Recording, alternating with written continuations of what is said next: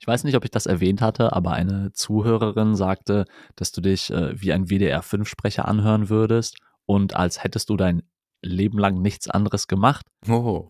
Ja, und die sagte aber auch im selben Satz, dass ich dahingegen total nervös und unauthentisch klingen würde.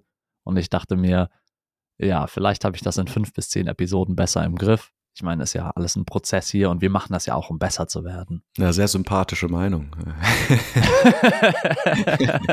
Autsch. Äh, tatsächlich ist es interessant, weil wir beide uns immer gegenseitig besser finden, wenn man seine Stimme hört. Das, ist, das wird, glaube ich, nie angenehm sein. Ja, ich habe mittlerweile mit meiner Klangfarbe komme ich total gut klar und es wirkt sehr natürlich auf mich. Aber meine Ausdrucks- und Formulierungsweise, mit der bin ich immer sehr kritisch. Und ich hatte eine Episode jetzt, ich glaube die vierte, da war ich da ganz zufrieden mit. Da hatte ich so ein, zwei Passagen, wo ich so zwei Minuten lang geredet habe und mir dachte, hey, das, das hat doch Sinn ergeben, wie du gerade die Sachen formuliert hast. Aber ansonsten bin ich die meiste Zeit eher unzufrieden. Teil des Prozesses. Hi, wir sind P-Doc und Sensei und wir haben Post von euch bekommen. Ein ausgeschriebenen Disclaimer findet ihr in der Podcast-Beschreibung. Ja, Marc hat uns zur vierten Folge Fakten und Fake News geschrieben. Wow, wirklich allumfassend beleuchtet. Hallo ihr beiden, vielleicht noch ein Ansatz. Das mit den vertrauenswürdigen Medien, etwa Wikipedia, finde ich gut. Ich versuche immer zu referenzieren, also was lese ich in einem Medium zu einem Thema, welches ich kenne. Das verwende ich dann als Indikator dafür, wie das Medium zu anderen Themen arbeitet. Das hilft sicher zur groben Orientierung. Viele Grüße, Marc. Also meint er damit, er guckt, wenn ein Medium, also zum Beispiel die Tagesschau oder irgendeine andere Zeitung, wie die zu einem Thema arbeiten, in dem er sich gut auskennt und ob die das sinnvoll beleuchten. Und dann nutzt er das als Referenz, wenn die über Themen sprechen, mit denen er sich nicht auskennt. So verstehe ich das quasi als eine Testprobe, die du machst, um vielleicht Vertrauen aufzubauen in ein Medium oder eben auch nicht. Ist eine interessante Idee, man muss halt vorsichtig sein, dass man da sein eigenes Wissen nicht überschätzt, natürlich. Ne? Da läuft man natürlich schnell in die Falle zu sagen, ah, da habe ich was, das kenne ich mich doch aus, da habe ich die Meinung. Und jetzt präsentieren die eine andere Meinung, dann sollte nicht notwendigerweise der Schluss sein, dass das andere Medium jetzt schlecht ist.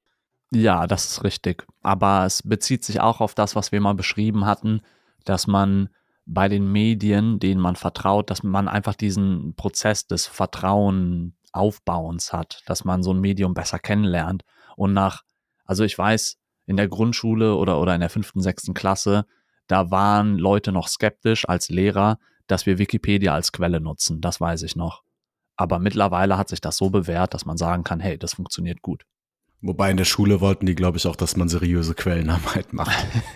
das, das kann sein. Auf jeden Fall gute, guter Gedanke von Marc und ich glaube, dass kann man äh, so als einfach vertrauensbildende Maßnahme für Medien im Hinterkopf haben, so als Methode.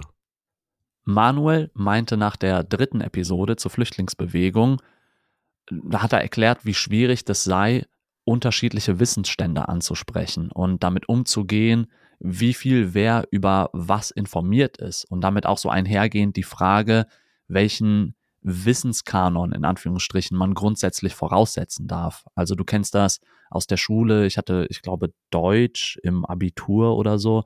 Da mussten wir irgendwie diese drei, vier Bücher, Effi Briest, Don Carlos und sowas gelesen haben. Ne, das heißt, da wird so ein Wissenskanon vorausgesetzt. Haben wir das so grundsätzlich auch dafür, wie informiert wir im Alltag über alles sind? Puh, das finde ich schwierig. Also, welchen Wissenskanon man voraussetzen darf, ist ja gefühlt sehr situationsspezifisch. Ich rede ja anders mit Kolleginnen auf der Arbeit als mit meiner Familie beispielsweise. Ich weiß nicht genau. Und wenn ich neue Leute kennenlerne, dann ist ja Smalltalk auch gerade etwas, mit dem man vielleicht einschätzen kann, womit sich die Leute auskennen und was der Wissensstand ist ich kriege relativ schnell ein Gefühl dafür, mit welchen Gesprächsthemen sich Menschen beispielsweise wohlfühlen oder nicht, wenn man mit denen spricht. Oder wo die einfach nur abnicken und gar nicht viel zu sagen wollen. Aber so einen generellen Wissenskanon, das gehe ich jetzt nicht von aus. Ja, ist schwierig vorauszusetzen. Ich glaube, Hintergrund da war, dass Manuel die Folge gehört hatte und so Dinge wie so einen radikalen Erlass für ihn absolut selbstverständlich waren. Und das waren ja Dinge, von denen hatte ich einfach nichts gehört und war gänzlich uninformiert. Und ihn hat das so überrascht, dass wir eigentlich so eine, dass wir so relativ informiert wirken und dann überhaupt keine Ahnung von diesen Themen haben. Jeder Mensch hat ja eine unterschiedliche Expertise. Und ich habe auch so meine Bereiche, in denen ich sehr informiert bin. Aber die anderen 98 Prozent, da bin ich einfach nicht so fit drin. Und das kann man dann aber auch respektieren. Und ich glaube, eine Gefahr ist, dass man sich über Leute lustig macht oder die nicht ernst nimmt, wenn die etwas nicht genau wissen. Das sollte man nicht machen. Also ich glaube, da muss man aufpassen, Leute nicht in so eine Situation reinlaufen zu lassen, wo die sich so in Anführungsstrichen blamieren, weil die was nicht wissen, was man eigentlich wissen sollte. Manuel spricht ja auch diese unterschiedlichen Wissensstände an und ob man die thematisieren könnte in einem Gespräch. Und das finde ich auch eine interessante Frage. Also weil an sich, wie du gerade auch gesagt hast, diese unterschiedlichen Wissensstände in Gesprächen sind ja erstmal der Normalzustand. Also es gibt immer Asymmetrien. Du bist in anderen Bereichen qualifiziert als ich.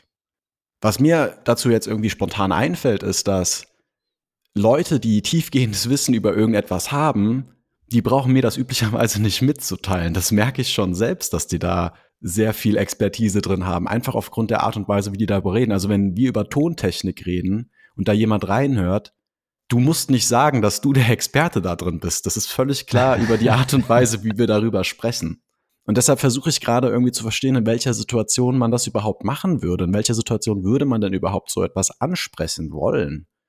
Ich finde das gar nicht so, so klar, wann das überhaupt hilfreich wäre. Vielleicht in irgendeiner Notfallsituation, wenn eine unmittelbare Handlung ist, sowas wie, ich bin durch, lass mich Arzt. So, dann ist natürlich sinnvoll, ja. dass die Person sagt, ich bin Experte darin, Leuten das Leben spontan zu retten. Ja, das, das ist ein äh, interessantes Beispiel. Ja, oder, oder, oder vielleicht was auch noch ist, eine, eine Lernsituation. Wenn Supervisor, wenn der mir irgendwelche Wissenslücken aufzeigt und Literatur empfiehlt, dann weist er mich ja auch auf eine Wissenslücke hin, die ich habe. Aber dann ist das irgendwie erstmal von mir auch gefragt natürlich. Und dann frage ich ihn quasi explizit, wir wollen was zusammen erreichen. Was kann ich machen, dass wir das schneller hinkriegen? Na klar, also wenn so eine lehrende Person vor dir steht, natürlich ist da diese Asymmetrie da, dass man sagt, diese Person weiß es gerade besser und ist da, dir das beizubringen. Also ich denke, das sind gute Beispiele aber würde auch sagen, ansonsten im Alltag weist man da eher nicht drauf hin und man versucht so wenig wie möglich vorauszusetzen, weil alle Leute sich unterschiedlich fortbilden, sich unterschiedlich interessieren. Und denkst du, so viele Leute interessieren sich für gute Audioqualität in so einer Aufnahme wie wir? Natürlich nicht, das hört man. genau, genau. Michael hat uns äh, auch zur vierten Episode geschrieben, die Fakten- und Fake News-Folge. Moin, habe die neue Produktion mir jetzt zweimal angehört und bin in mehrfacher Hinsicht begeistert. Die Gesprächskultur war trotz der Ernsthaftigkeit auch durch eure Lockerheit in ihrer Dialektik gut nachvollziehbar und deutlich. Erreicht durch Strukturierung, die auch erkennbar ist in den Zusammenfassungen von getroffenen wesentlichen Aussageergebnissen. Und letztendlich auch ein hohes Abstraktionsniveau und das Thema wurde von einer ganz wesentlichen anderen Perspektive behandelt, wie es üblicherweise in der Presse geschieht. Danke, Jungs. Ihr seid eine Bereicherung auf einem steinigen Weg der omnipotenten Manipulation unserer Wahrnehmung. Michael. Wow. Vielen Dank, Michael. Wie erklären wir den Leuten, dass wir die Sachen nicht einfach selber schreiben und vorlesen? Weil das war wirklich sehr nettes Feedback. Ja, tolles Feedback, ich weiß nicht. Jedenfalls, Michael, vielen Dank auf jeden Fall für deine Kritik und auch immer deine, deine Beiträge. Wir hatten ja schon vorher von dir Sachen bekommen. Und ich glaube, das hat uns auch geholfen, die Episoden dann so zu strukturieren. Ja, ich glaube, gerade in der vierten Episode hat sich niedergeschlagen, dass wir eine andere Herangehensweise der Strukturierung hatten. Wir sprechen vorab nicht viel über unsere inhaltlichen Punkte oder unsere Argumente und möchten uns davon im Gespräch immer spontan überraschen lassen, damit wir dieses organische Gespräch richtig leben lassen können. Aber wir machen uns mehr so Themenüberschriften, würde ich sagen. Also dann haben wir für unsere 45 Minuten Diskussion vier, fünf Themenüberschriften oder so und wissen dann grob, wo sich das Gespräch lang entwickeln wird. Und dann geht jeder quasi in seine eigene Klausur für einen Tag, macht sich da Gedanken zu. PDoc recherchiert dann eher Studien. Ähm, ich mache die Sachen mehr auf meine Weise und dann tragen wir das zusammen und haben da unterschiedliche Blickwinkel. Kontrastierend dazu was Michael sagte, hat uns Sepp nach der fünften Episode, also der letzten, da wo es um Gesprächskultur ging, geschrieben. Ich lese den jetzt komplett vor, ja? Ja. Hi Brudis. Also, ich fand eure Idee, eure kontroversen Diskussionen in einen Podcast zu verfrachten, sehr interessant, da auch ein beliebter Zeitvertreib von mir.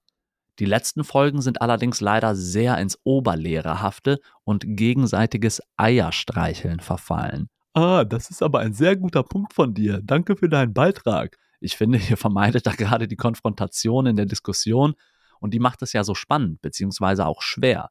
In der letzten Folge hat P-Dog in einem Beispiel über rassistische Meinungen auch auf ein viel weniger persönlich kritisches Thema wie Klimawandelleugnung umgeschwenkt. In der Frage, ob man den Leuten erstmal zuhört. Ich denke, da gibt es auch andere Meinungen, wie man am besten vorgeht. Trotz gegenteiliger Ankündigung fand ich, ihr habt teilweise das Wort Fakt in der betreffenden Folge etwas vergewaltigt. Da wurde ja auch von falschen Fakten etc. gesprochen. Nennt man das nicht mehr Lüge? Ich würde euch gerne zuhören, wie ihr über ein kontroverses Thema streitet. Vielleicht etwas, wo die allgemeine Meinung nicht Common Sense ist und wo man nicht 20 Studien aus der Tasche ziehen kann, um den anderen mundtot zu machen. Was aktuelles, wo ihr vielleicht nicht die gleiche Meinung zu habt und nicht tagelang googeln könnt gerne dann auch retrospektiv sich nochmal darüber unterhalten, wie gut eure ganzen Theorien bei euch selbst in der Praxis funktioniert haben. Also, Ärmel hochkrempeln und mal bis zur Schulter in den Gully greifen auf der Suche nach Gold. Bin gespannt auf neue Folgen. Liebe Grüße, Sepp.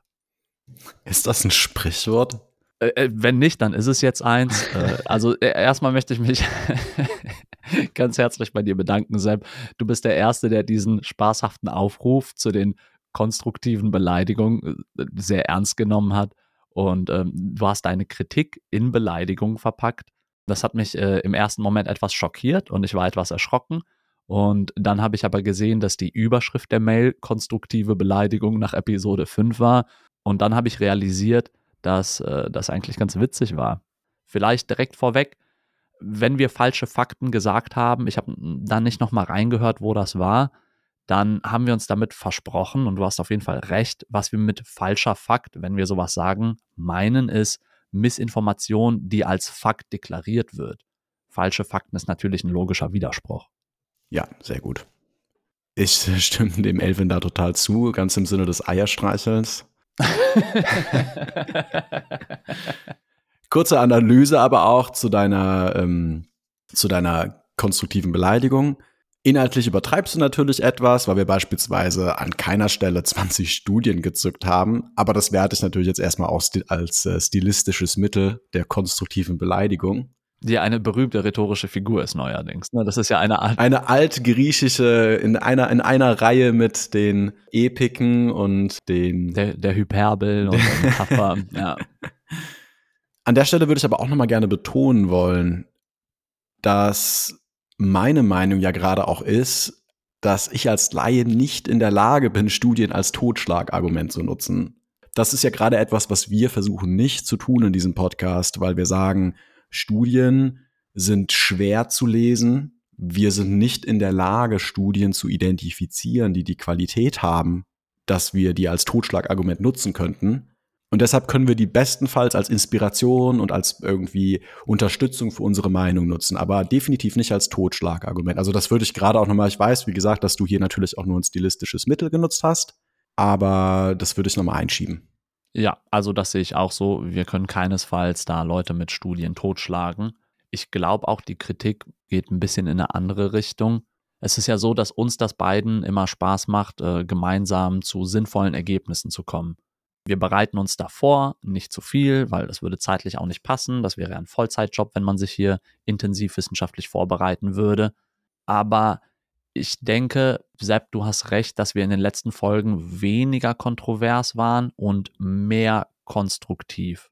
Wir versuchen natürlich immer konstruktiv zu sein, aber sich ab und zu mal zu widersprechen hat natürlich so einen gewissen Biss. Und vielleicht kann man die Themen in die Richtung hin gezielter auswählen. Zum Beispiel erinnere ich mich, dass wir in der ersten Feedback-Folge uns uneinig waren, als es darum ging, dass der ukrainische Außenminister nicht an einer Veranstaltung teilnehmen wollte, weil ein russisch-ukrainisches Ensemble gespielt hat. Da habe ich auch von anderen Hörern das Feedback gekriegt, dass sie den Dissens cool fanden. Jetzt ist es aber so, dass ich einige der Episoden, die wir machen, auch so als Präliminararbeit für zukünftiges Material sehe. Das heißt, dass wir beispielsweise einmal erklären, was Fakten sind oder was eine Meinung ist. Das finde ich total hilfreich für alle noch kommenden Episoden, weil wir uns dann darauf berufen können. Und ich glaube, es ist in der Natur dieser Dinge oder dieser Themen, dass wir uns da nicht so sehr streiten können oder so sehr uneinig sein können, ne? weil das ist ja die Basis unserer Diskussionskultur, die wir hier pflegen. Jetzt ist vielleicht ein Mittelweg gut zwischen diesem extremen Konsens und extremen Streit oder extremer Diskussion. Und wir lehnen uns gerade eher in diese Konsensseite. Und wenn wir die Themen ein bisschen anders auswählen, ne, eher so aktuelle Reizthemen nehmen, wo es auch keine große Studienlage zu gibt, dann kann das auch nochmal eine andere Spannung oder Aufregung reinbringen. Ganz ehrlicherweise habe ich gar keine Ahnung, was da der richtige Weg ist und ich freue mich über das Feedback, das äh, jetzt so ein bisschen auszuprobieren. Und vielleicht noch ein letzter Punkt. Ich weiß auch gar nicht genau, inwieweit PDoc und ich uns jetzt streiten können. Also so richtig emotional, weil je mehr wir diskutieren, desto mehr lernen wir auch nicht emotional in unsere Standpunkte investiert zu sein. Entsteht Streit nicht eher dadurch, dass man so in seine Emotionen investiert ist? Und ich kann ja irgendwie eine Meinung oder ein Weltbild haben und du kannst das komplett zertrümmern, P-Doc. Und dann bin ich so, ah, okay, weiter geht's. Wusste ich nicht. Mhm. Gut, ganz so schlimm war es bisher noch nie. Mhm. Ich habe das auch so verstanden, dass im Subtext irgendwie klingt es durch, dass Sepp sich wünscht, dass wir uns ein bisschen mehr über Kreuz legen. Und ich glaube, wir sind tatsächlich relativ oft anderer Meinung, aber diskutieren das auch nicht in so einer konfrontativen Art und Weise. Warum sagst du nicht so einen Scheiß? das ist sicherlich in gewisser Weise auch anders im Podcast, weil wir hier mit einem Zeitlimit diskutieren und das Ganze muss auch irgendwie interessant und hörbar sein. Und deshalb ist die Art von Konflikt, über das wir uns streiten, auch wichtig. Ich glaube, wir hatten schon mehrfach Situationen, wo uns beispielsweise präzise Formulierungen des anderen gestört haben. Das haben wir dann im Nachhinein oft angesprochen, weil es im Podcast selbst nicht ganz wert ist, solche Sachen dann zu diskutieren und gerade spontane Formulierungen wie zum Beispiel falsche Fakten, was du ja auch als Beispiel nennst, dann ab und zu im Kontext Sinn machen und dann ist es vielleicht Quatsch, darüber jetzt eine Diskussion aufzubrechen, weil wir sagen oft falsche Dinge, gerade wenn wir spontan sprechen. Ja, ich denke, das ist eine gute Ergänzung. Also wir hatten das oft, dass wir nach einem Podcast da nochmal eine halbe, dreiviertel Stunde so ein Teilthema in einem Teilgebiet total, total öde durchdiskutiert haben, bis wir da einer Meinung waren.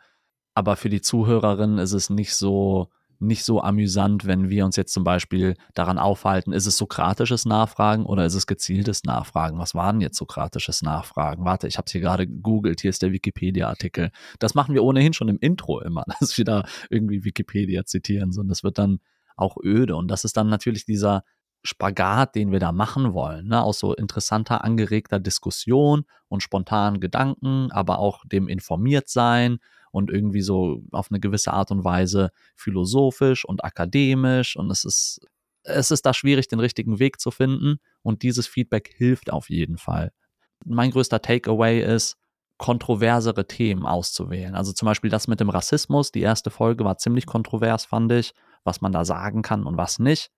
Und wie man jetzt miteinander diskutiert, ist vielleicht weniger kontrovers. Aber ich würde mal gucken, was da in Zukunft noch so kommt. Also ich stimme total zu, dass wir auch Themen wählen wollen, wo wir, wo dieser Dissens möglich ist und wo wir uns dann auch nicht zurückhalten werden, denke ich. Und das schon auch klar sagen. Wo man eben aufpassen muss, das ist jetzt meine persönliche Meinung, es gibt Streitigkeiten, wo man aneinander vorbeiredet, weil man irgendwie das Hauptthema ein bisschen falsch versteht, weil man, weil man eine gewisse andere Vorstellung von einem Wort hat und das hast du ganz schnell bei so Sachen wie Rassismus oder so auch, weil das hängt dann sehr davon ab, ob du unter Rassismus generell einfach nur Vorurteile verstehst, beispielsweise. Man könnte ja eine sehr lockere Definition von Rassismus haben. Oder ob du von Rassismus eher diese ganzen feindlichen Handlungen verstehst, die etwas menschenverachtend sind. Und man kann sich zum Beispiel sehr einfach vorstellen, dass wenn zwei Leute aufeinandertreffen, die einfach unterschiedliche Vorstellungen des Wortes Rassismus haben, dann anfangen darüber zu diskutieren, ob sowas okay sein kann, ob sowas passieren kann, ob man sowas ab und zu tolerieren kann, dass die natürlich total aneinander raten und auch sehr schnell einfach nur aneinander vorbeireden.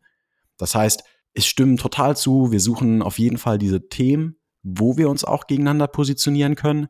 Aber dann ist ein großer Teil unseres Gesprächs auch, dass wir uns gegenseitig zuhören und versuchen zu verstehen, was eigentlich der andere meint und was der andere ja versucht zu sagen, damit wir einfach diese Art von unnötigen Konflikten vermeiden. Ja, das ist ein guter Punkt. Und wir versuchen ja diesen Common Ground, dieses Fundament immer in den ersten vier, fünf, sechs Minuten einer Episode zu bauen, dass wir einfach sagen, worüber reden wir heute überhaupt? Da geht es ja nicht nur darum, das Thema zu klären, sondern was du gerade beschrieben hast. Was bedeutet dieses Thema? Was ist Rassismus überhaupt? Ich erinnere mich, in der Folge haben wir erstmal drüber, haben wir erstmal geklärt, das ist eine ideologische Überzeugung und nicht eine einzelne Tat und das haben wir dann wieder aufgegriffen und, und, und. Alex hat uns nach der fünften Episode geschrieben, Hey ihr beiden, hab heute eure beiden letzten Folgen gehört, somit kenne ich jeglichen Content von euch und bin Fanboy. Deswegen wollte ich mal Feedback dalassen. Meiner Meinung nach ergänzt ihr euch sehr gut. Eure Art, Themen aufzuarbeiten, ist hervorragend und die Herangehensweise sehr ruhig, analysierend, was mir gefällt. Ich feiere die Philosophieanteile genauso wie die akademisch schlauen Beiträge. Natürlich will ich euch nicht nur Bauchpinseln und bin teilweise auch anderer Meinung. Doch das ist gut. Würden wir alles zu 100% gleich sehen, wäre auch irgendwas nicht in Ordnung. Long story short, bitte so weitermachen. Ihr macht einen super Job und seid auf einem guten Weg. Beste Grüße, Alex. Ja, vielen Dank, Alex. Ich stimme dir zu, es ist absolut nicht ratsam, mit uns einer Meinung zu sein. Das Ideal ist, dass ihr unsere Gespräche als Ausgangspunkt für eigene Ideen nutzt, um die weiterzuentwickeln. Genau wie auch wir euer Feedback hier als Ausgangspunkt für weitere Reflexionen nehmen und dann natürlich wieder in diesen Feedback-Episoden mit euch teilen. Ja, das fasst es ganz gut zusammen. Ich denke, es ist total normal, dass du in einigen oder auch in vielen Punkten anderer Meinung bist. Und das ist ja auch das, worum es uns geht, dass wir alle gemeinsam daran arbeiten, differenziertere Perspektiven auf die komplexen Themen unserer Zeit zu haben. Und ein anderer Freund von mir meinte auch noch, hey, guck mal, wie cool das ist. Ihr bringt Leute in einen Austausch, die sonst niemals was miteinander zu tun gehabt hätten.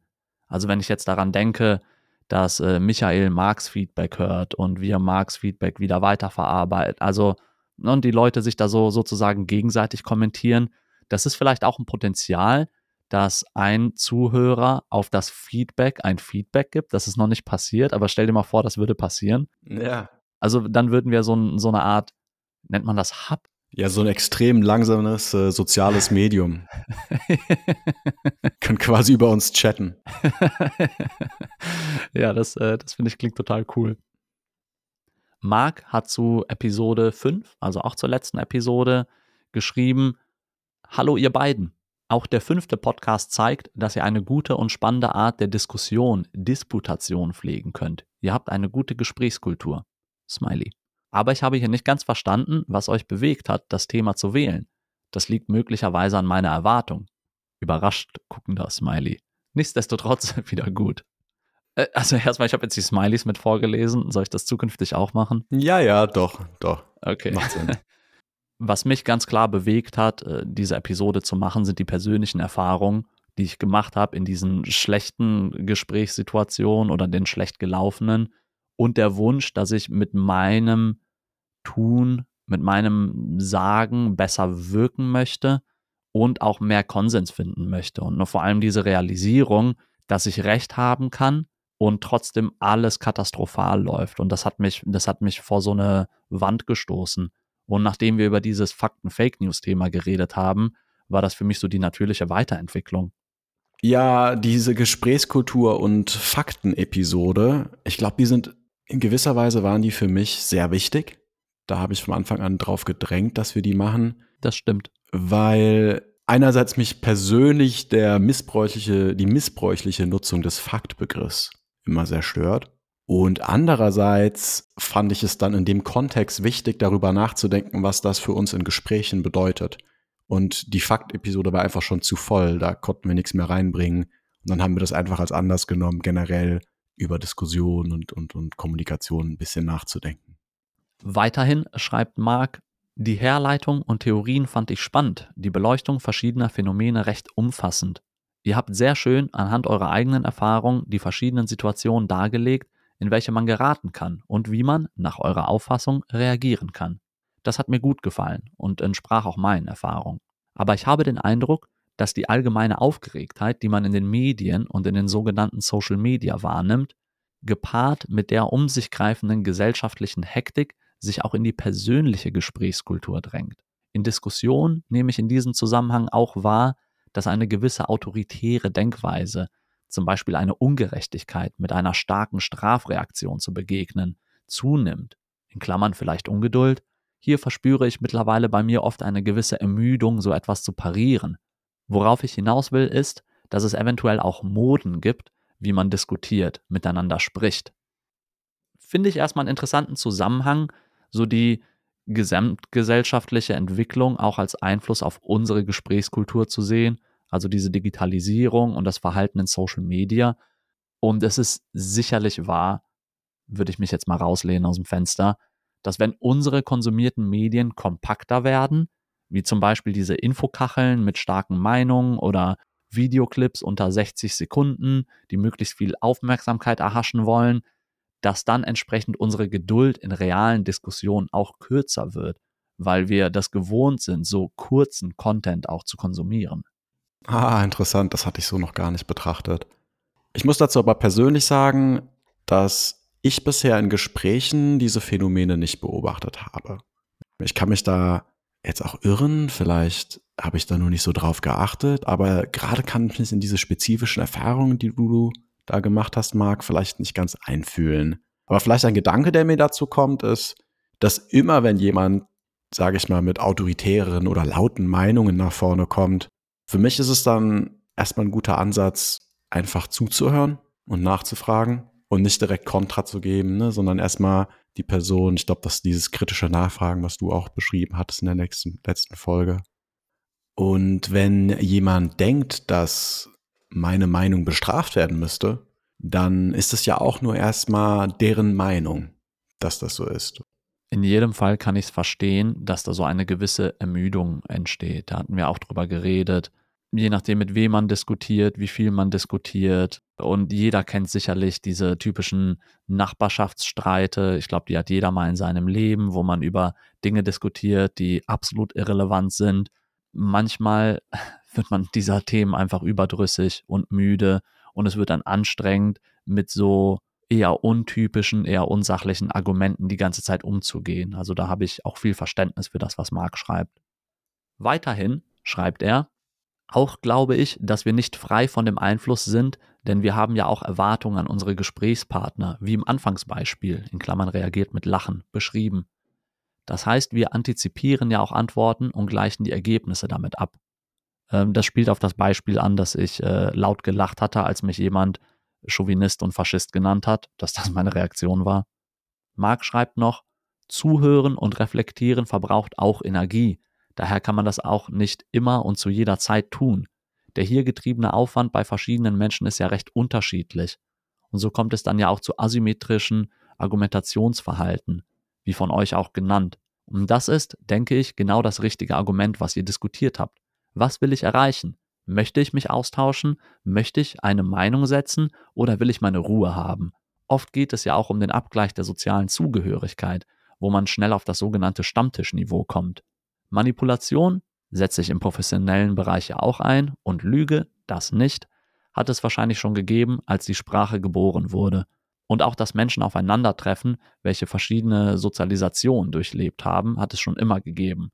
Deshalb ist es ganz gut, sich dessen manchmal bewusst zu werden. Danke euch dafür. Frohe Osterfeiertage aus dem Rheinland, Marc. Schöne Ergänzung mit der Motivation soziale Zugehörigkeit. Das hatten wir so in dem Podcast, glaube ich, nicht gesagt. Mit der Manipulation. Manipulation ist auch so ein Begriff, der zu Missverständnissen führen kann, glaube ich. Du kannst einerseits Manipulation als so ein sehr allgemeines allgemeines Phänomen betrachten, eher wie Beeinflussung oder es kann auch eine sehr negative Konnotierung haben. Ich glaube, Marc sieht es hier eher als dieses Allgemeine, ne? also dieses, ich beeinflusse Leute auch auf meine Arbeit, wenn er das sagt. Er, er meint nicht, dass, dass er Leute mit den Methoden, die wir beschrieben haben, als sehr negativ manipuliert. Ich glaube, da haben wir eine typische Begriffssituation, die du eben auch angesprochen hast. Äh, ich habe ja auch in dem in der, in der Folge da gesagt, wie ich mit Leuten da umgehe und du meintest, ja, also bist du manipulativ.